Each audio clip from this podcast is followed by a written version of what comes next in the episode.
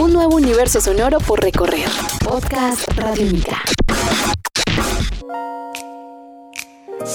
El festival South by Southwest, realizado en Austin, Texas, es considerado uno de los festivales más importantes del mundo en materia de música, cine e interactividad. Este año llegó a su edición número 30 y como es habitual desde hace varios años, Radiónica estuvo acompañando a las bandas nacionales participantes en el evento y registrando los aconteceres más importantes del mismo.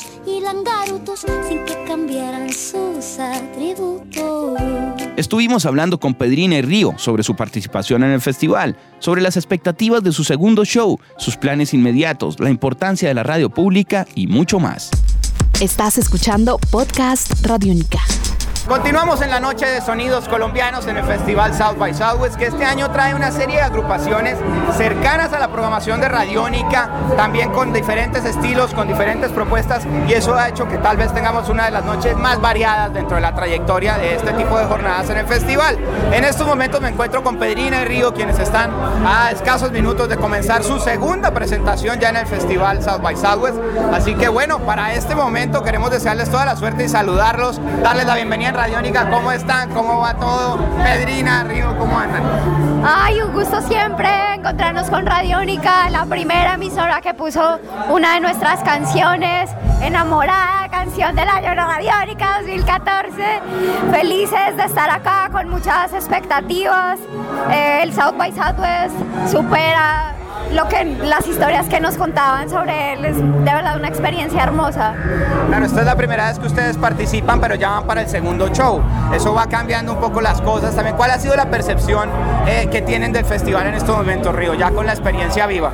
Bueno, pues ha sido increíble porque no nos imaginábamos que fuera esta efervescencia musical tan absurda que, con la que nos hemos encontrado primer show pues era en un auditorio, entonces pensamos que tal vez hoy sería algo parecido porque la gente muy sentada, muy callada y estamos en un bar absolutamente caliente, la gente está en una actitud que yo creo que va a ser una experiencia súper linda. Estamos muy contentos de estar realmente acá, era algo que queríamos hacer y se está cumpliendo. Y además que vinieron a hacer en un buen momento, normalmente las bandas que vienen a este festival no participan desde cero, sino ya con una trayectoria que les permita trabajar y abrir otros horizontes.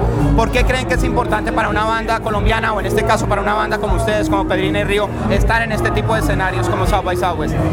Bueno, los casos de éxito que se conocen de la mayoría de agrupaciones colombianas, pasando por Chokip Down, Bomba Estéreo, Messier todos de ellos nos pueden hablar cosas positivas sobre el South by Southwest. Eh, desde hace años queríamos venir, pero este era el momento de hacerlo. Tenemos ya el álbum que lanzamos hace el año pasado, mitad de año. Eh, tenemos una experiencia en Darima importante. Digamos que no nos sentimos para nada crudos al estar acá. Eh, enamorada hace parte de la banda sonora de un comercial en Estados Unidos para cadenas latinoamericanas. Entonces es el momento perfecto para estar acá. Después de la participación en este festival, ¿tienen planes de más conciertos por Estados Unidos o regresan a Colombia? ¿Qué viene ahora para Pedrina y Río en lo más inmediato? Bueno, pues volver acá sí lo tenemos en mente, todavía no hay, no hay claridad de cuándo. Volvemos a Bogotá, a atender un par de fechas allá que se están apenas hablando y se están concretando y nos vamos para México nuevamente. Vamos a hacer unas aproximadamente unas nueve fechas. Vamos a estar, sí, está muy chévere porque es, llegamos a Monterrey, al Pal Norte y nos bajamos haciendo una gira pequeña eh, hasta el DF al Vive Latino. Oh, qué bueno, van para el Vive Latino también. Sí.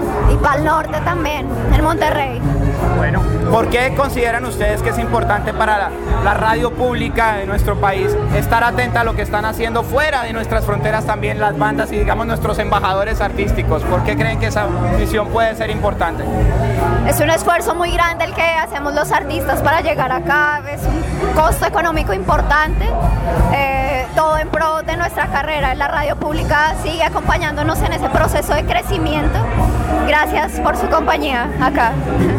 Pues a ustedes muchas gracias por acompañarnos. Sabemos que tienen show ahorita, entonces no los demoramos más para que sigan concentrados, que doña Pedrina pueda conservar su voz, estén concentrados los dedos sequitos para la guitarra de Río y les deseamos la mejor de las suertes. Estamos atentos también Radiónica en su casa y esperamos saber mucho más de ustedes y de lo que están haciendo por nuestro país también por fuera de Colombia.